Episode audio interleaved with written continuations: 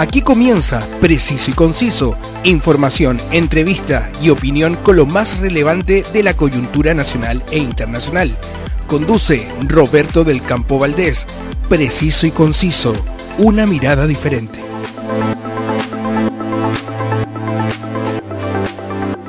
Saludos y muchas gracias por darme su preferencia para revisar los diferentes temas de la actualidad desde Santiago de Chile llego a todos ustedes gracias al alto auspicio de El Circo de Pastelito y Tachuela Chico, pura diversión en un mágico espectáculo para toda la familia.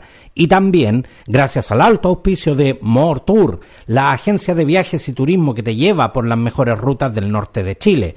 Contáctalos en www.mortour.cl y ven a disfrutar de las maravillas de nuestro querido Chile. La actualidad tiene muchas miradas, pero solo una realidad. Escuchas Preciso y Conciso con Roberto del Campo Valdés. El miércoles 7 de diciembre, la prensa internacional puso sus ojos en lo que estaba sucediendo en Perú, desde la disolución del Congreso a la detención de Pedro Castillo y la toma del gobierno de la primera mujer presidente Dina Boluarte. A 20 días de estos hechos, establecemos contacto con la capital peruana, con el comunicador y conductor del podcast Habla Pablo, al teléfono desde Lima, Perú, Pablo Díaz Arias. Pablo, muchas gracias por permitirnos este contacto para conocer de primera fuente lo que está sucediendo con nuestros vecinos del norte. Bienvenido a Preciso y Conciso. Gracias a ti Roberto, a todo tu público que te sigue, encantado de estar aquí, de poder compartir un poco lo que está sucediendo en el Perú y este honrado de, ser parte de tu, de tu espacio era muy importante para, para mí establecer este contacto porque esto es, eh, es lo que se pudiera denominar un contacto de primera fuente, porque tú estuviste transmitiendo eh, tres horas y media el 7 de diciembre informando a la gente de lo que sucedía en las calles de Lima. En ese instante, Pablo, ¿era predecible lo que ocurriría con, con Pedro Castillo? Pedro Castillo actualmente tiene alrededor de 71 denuncias fiscales por corrupción. Eh, lo que sucedió anteriormente al golpe de Estado del aprendiz de dictador, del dictador suelo de Pedro Castillo, fue que un colaborador eficaz eh, había declarado que él literalmente le había entregado el dinero a Pedro Castillo. Esto hizo que Pedro Castillo entre en un rombo en el que pensó que, eh, eh, como en el Congreso se estaba discutiendo la, la, vacancia para él, él pensó que en el Congreso, gracias a este testimonio, ya se iban a conseguir los votos para vacarlo. Entonces, él lo que aparentemente hace, asesorado por su ex primer ministro y por una de las congresistas también de, su anterior partido, es tomar esta decisión. ¿Esto era eh, previsible? Sí era previsible. Si ustedes eh, se deben dar cuenta, hemos tenido alrededor de cinco presidentes en los últimos cinco años y esto es a raíz de que el Congreso ha tomado una postura muchísimo más fuerte e inmediatamente las cosas eh, se complican y el Congreso tiene una revuelta, una riña con este el poder ejecutivo, eh, se presentan casos de corrupción y simplemente se le vaca al presidente. Hasta ahora, eh, yo creo que todos los presidentes que han sido vacados, de, tanto de derecha, izquierda o centro, han sido bien vacados. esto es algo de verdad que yo no he visto que ocurra en otra parte del país, pero yendo preciso y conciso a tu pregunta, si esto era previsible, sí era previsible. Nadie creía que Pedro Castillo iba a terminar los cinco años de mandato. El podcast Habla Pablo, eh, que pueden encontrar eh, fácilmente en Spotify, presenta eh, frecuentemente diferentes puntos de vista políticos. Pablo, ¿cuán polarizada está la opinión de la gente al respecto de lo que se ha denominado, por una parte, un golpe de Estado y por otra parte el uso legítimo de la ley para disolver el Congreso por parte de Pedro Castillo? Bueno, el uso legítimo de la ley para disolver el Congreso, si bien está dentro de la Constitución, se ejecuta a partir que el Congreso no le dé la, la cuestión de confianza a los ministros del presidente.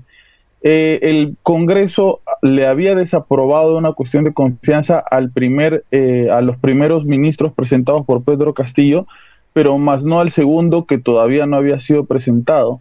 Pedro Castillo lo que hace es adelantarse con un golpe de Estado que es este eh, condenado en el Perú como, como delito de rebelión, de sedición, este, y, su, su, vacancia e incluso su, su ahora su, su detención y acusación está previsible en, el, en, la, en la Constitución. O sea, aquí no se está haciendo absolutamente nada fuera de la ley.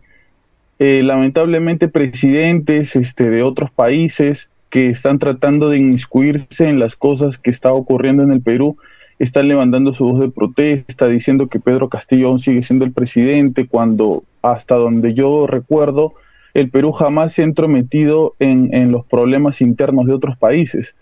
Pero este, hablando un poco de, cuán polarizado está el tema, sí, o sea, eh, hay mucha gente eh, y es precisamente eh, por lo que Pedro Castillo ha salido presidente, ¿no? Hay mucha gente en el Perú, o somos los peruanos, tenemos una tendencia a tener un punto de vista que no resiste increpancia, que no resiste matices, no todo es muy blanco y negro.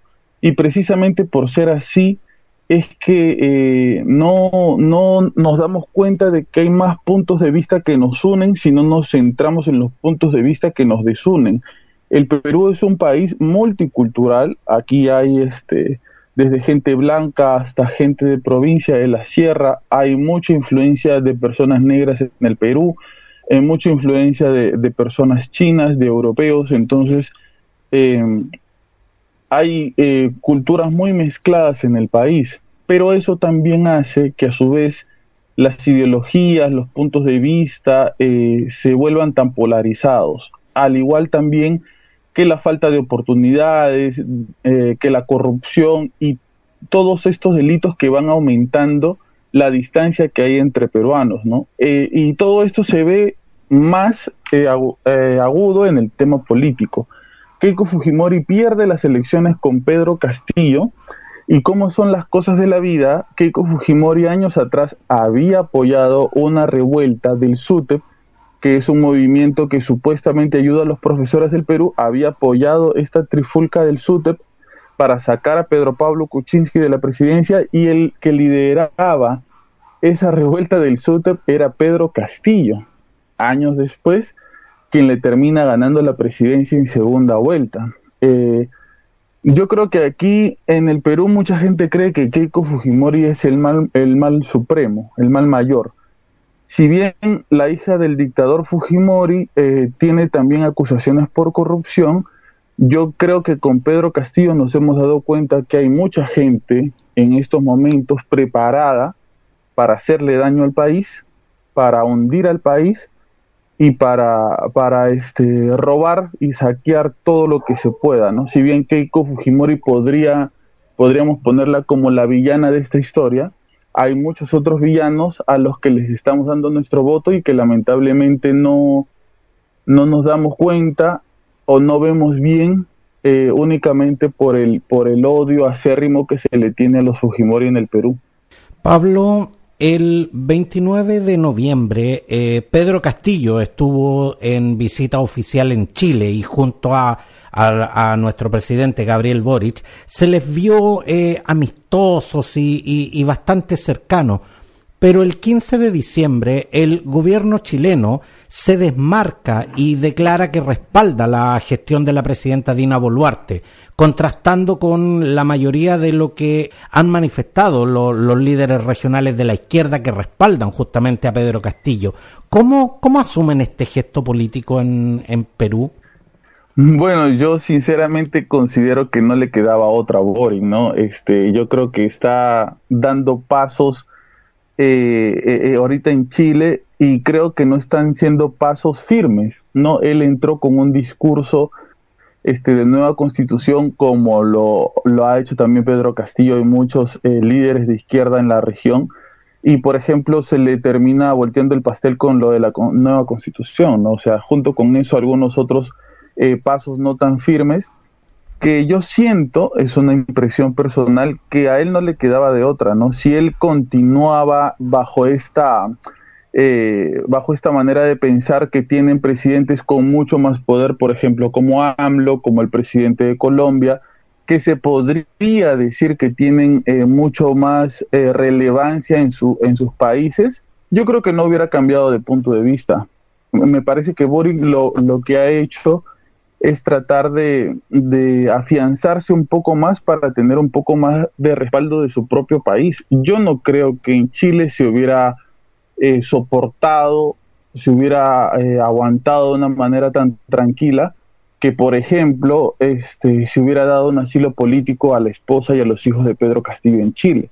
Yo considero que la prensa chilena y los políticos chilenos hubieran dado el grito en el cielo y hubieran presionado al presidente para que esto no fuera así cosa que ha ocurrido en México y si bien ha habido un poco de resistencia, eh, López Obrador siento que tiene mucha más relevancia en, y poder en, México y es por eso que no se le hace tanto cargamontón. Entonces yo creo que es más por conveniencia que por eh, algún tipo de, de, endoso este, de una, que provenga de la sinceridad.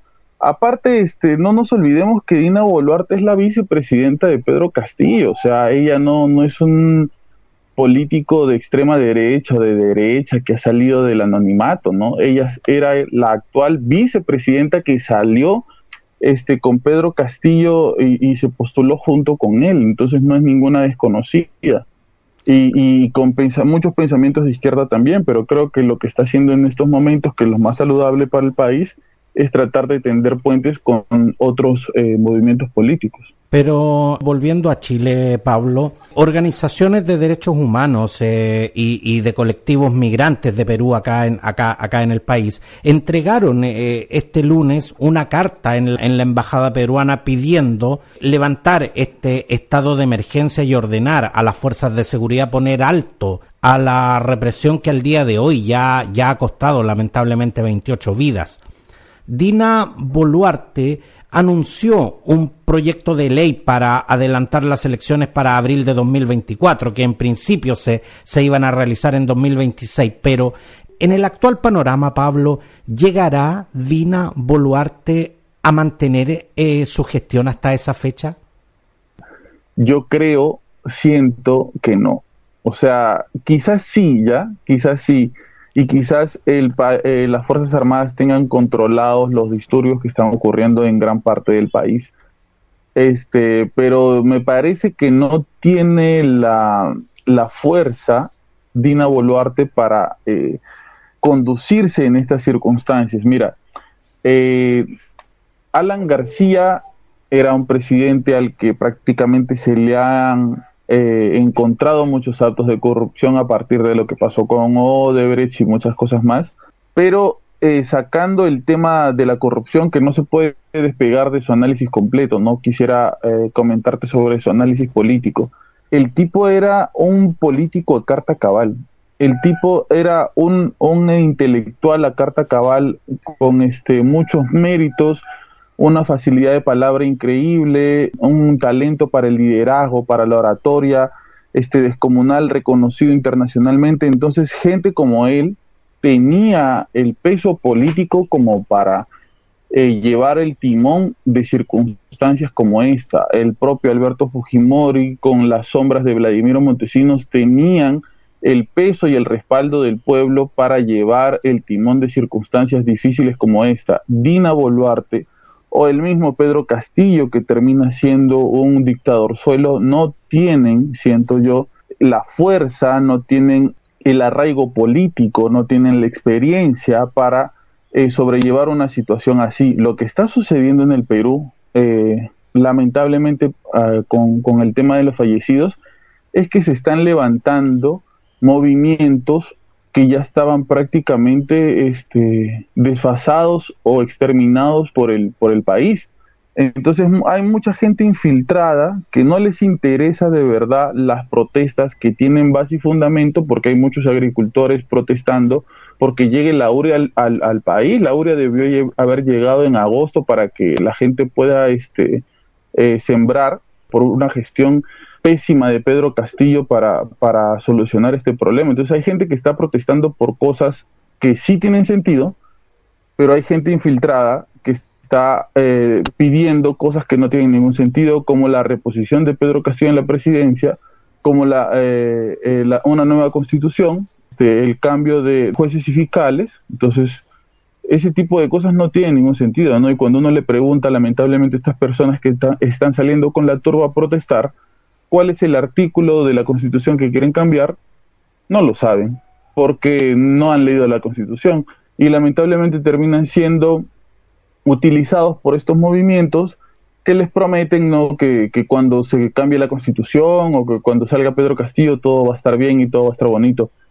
Pablo, no quisiera dejar pasar algo muy puntual que, es el hecho de que tanto Pedro Castillo como, como su presidenta, eh, su vicepresidenta, perdón, eh, Dina Boluarte, son personajes que tienen poco peso político y que claramente eh, no están conduciendo los destinos de una nación. El simple hecho de que, de que Pedro Castillo haya optado por esta maniobra política sin tener absolutamente ningún respaldo eh, para hacerla, hace, hace de verdad entender que son, son personajes que tienen muy poca representación y muy poco peso político.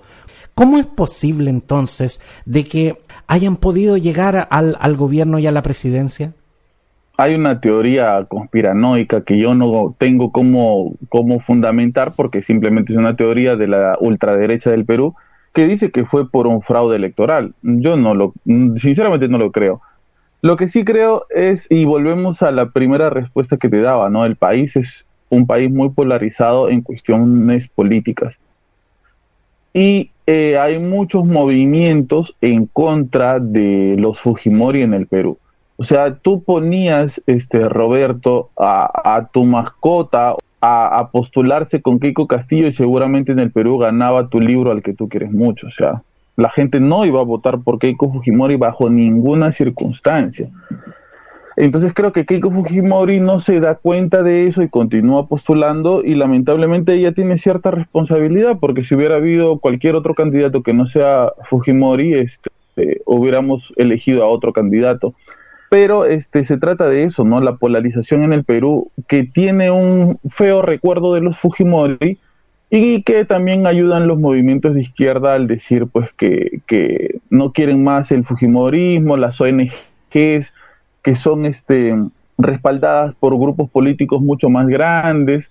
Yo creo que tú sabes muy bien que en la región o en Latinoamérica ya no podemos hablar de movimientos de izquierdas o de derechas porque creo que el mundo ha avanzado de una manera diferente que ya no existen derechas e izquierdas pero aún se sigue conservando en esta parte del Perú este tipo de pensamientos y la izquierda trata de alimentar de alguna manera a, la televisión, a los medios de comunicación con este mensaje de que Fujimori es el, el peor mal de todos, cuando, como te decía, hay muchos otros males, como claramente podemos ver a Pedro Castillo, que era un profesor de colegio este, de provincia, yo me pregunto qué le enseñaba este tipo a, los, a sus alumnos. Una persona impresentable al punto del analfabetismo, que no declaraba para medios de comunicación porque no sabía qué cosa decir. De cierta manera, se podría decir que ha sido utilizado también, porque yo creo que hay algo mucho más grande, mucho más tenebroso detrás de estos intereses políticos. Pablo, en Perú desde 1990, de hecho, con, con Alberto Fujimori hasta Pedro Castillo en 2022, han sido siete los presidentes con procesos judiciales, condenas, destituciones e incluso un suicidio eh, por casos de corrupción. La figura de la vacancia por incapacidad moral que está en la constitución del Perú desde el, desde el siglo XIX.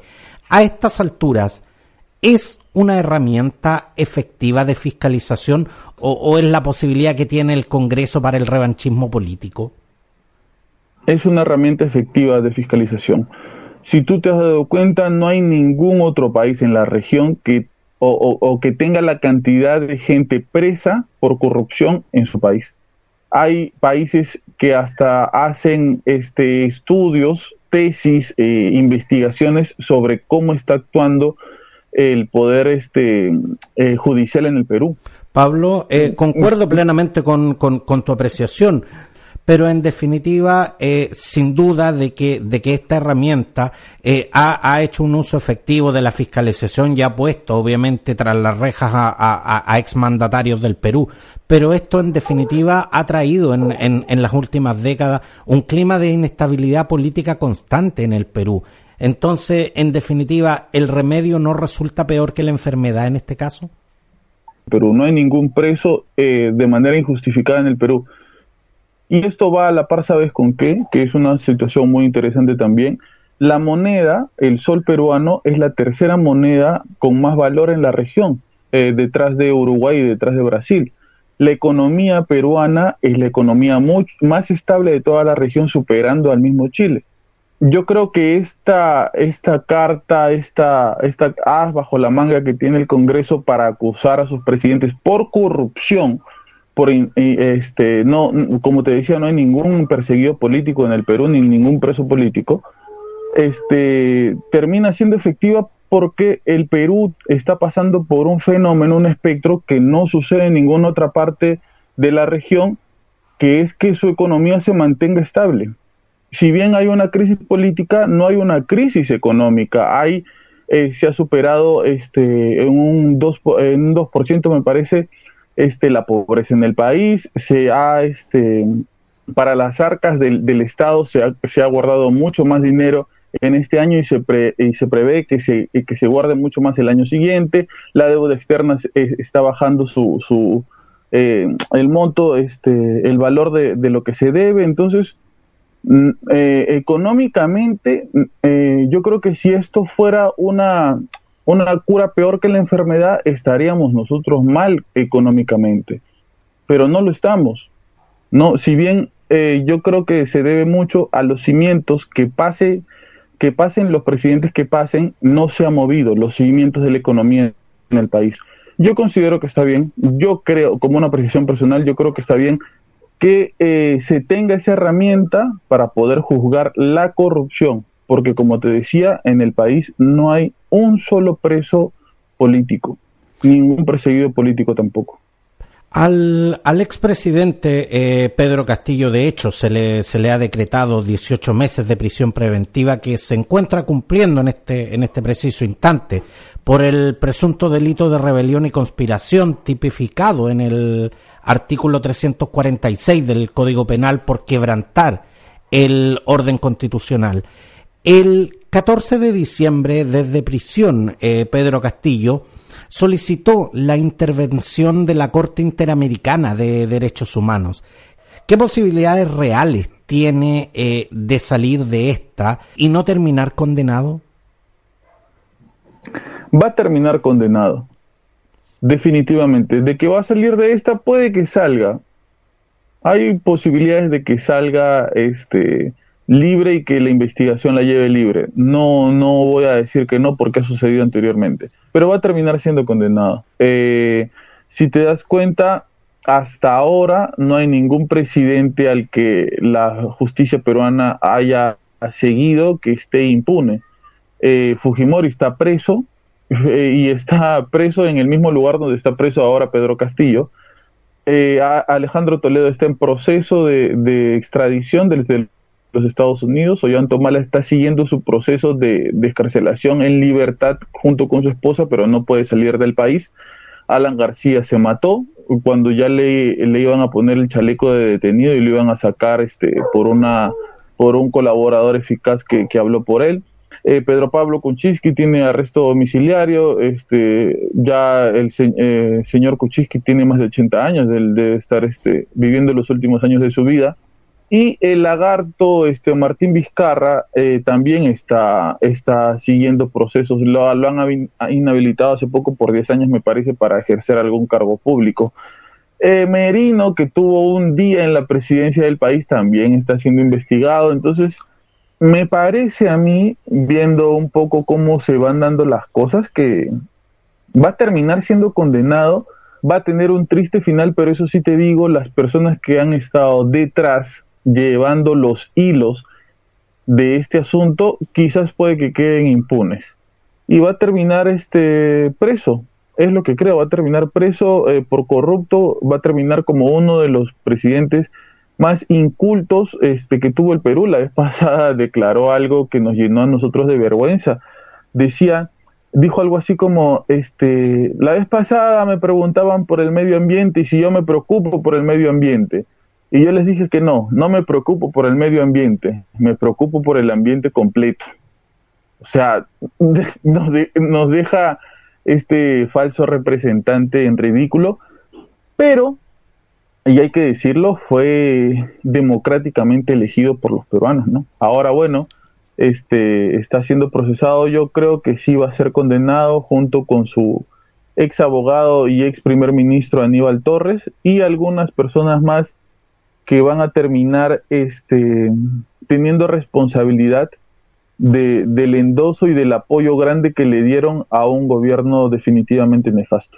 Porque de hecho, Pablo, la Fiscalía de Perú allanó este lunes las viviendas del, del ministro de Defensa de Pedro Castillo, Walter Ayala, y de un grupo de generales de la policía investigados por presuntos ascensos irregulares en las eh, fuerzas de seguridad en 2021, donde de hecho fueron detenidos tres oficiales generales de la policía y, de, otras, y de otras personas también.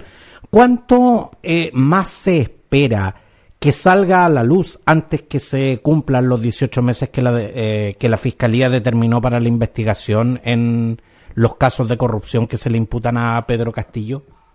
Bueno, Pedro Castillo desde que entró, según las investigaciones, desde el primer día que, pisó Palacio de Gobierno ya estuvo robando. Él atendía en un despacho personal que tenía en una casa que se le conoce como la famosa casa de Zarratea por la avenida en la que está, en donde este, se reunía con las personas que supuestamente iban a comenzar a licitar con el Estado para este, las coimas que él iba a recibir, ¿no? Este, como te decía, tiene 71 este, denuncias eh, fiscales abiertas. Este, él que decía que cuando entre la presidencia iba a cerrar Palacio de Gobierno y que lo iba a convertir en un museo, este, a uno de sus secretarios se le terminó encontrando este, algo de 20 mil dólares escondidos en su baño que después él confesaría, me parece que eran para Pedro Castillo, ¿no? Esto es un escándalo por donde se le vea. Este, lo, lo que me parece que va a terminar este, saliendo en estos 21 meses es que los pocos eh, amigos que le quedan a Castillo van a terminar hablando porque se van a dar cuenta que a ellos les va a convenir mucho más hablar y llevarse una condena menor y que Castillo simplemente se lleve la condena más grande, ¿no? E, es como que esta situación en la que es él o yo y la gente dice va a escoger su vida a la vida de él por más este buena persona que crean que es o por más amigo que haya sido suyo eh, el único el único eh, colaborador cercano que no ha podido ser capturado es el que está en Venezuela se me va ahorita el nombre. Ese es el único que se podría decir que se nos escapó. La esposa de Pedro Castillo y su sobrina también tienen denuncias fiscales, a su sobrina se le encontraron eh, sellos eh, falsificados para eh, las licitaciones que, que había con el Estado. O sea, prácticamente estas personas han entrado a robarle al Perú, pero han dejado indicios por todos lados.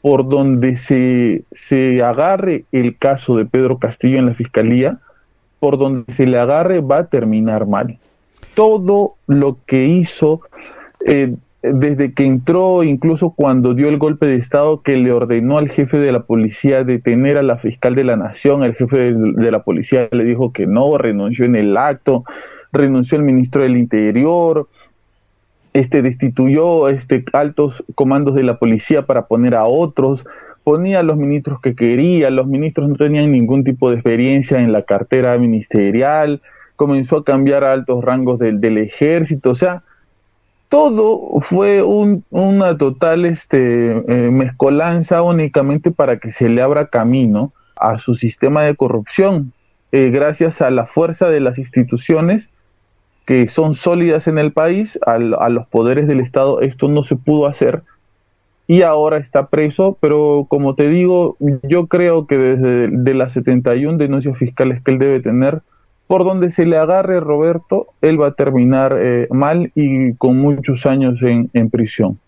Quiero darte las gracias, eh, Pablo Díaz Arias, comunicador y podcaster del espacio Habla Pablo, por permitirnos este contacto internacional para conocer eh, de primera fuente la realidad del pueblo peruano. Muchas gracias, Pablo, y estamos en contacto. Gracias a ti, Roberto. Eh, sinceramente, para mí es un halago eh, compartir contigo una persona tan, tan preparada, una persona que, que, le mete mucho empeño y mucho amor a su, a su contenido, a su podcast.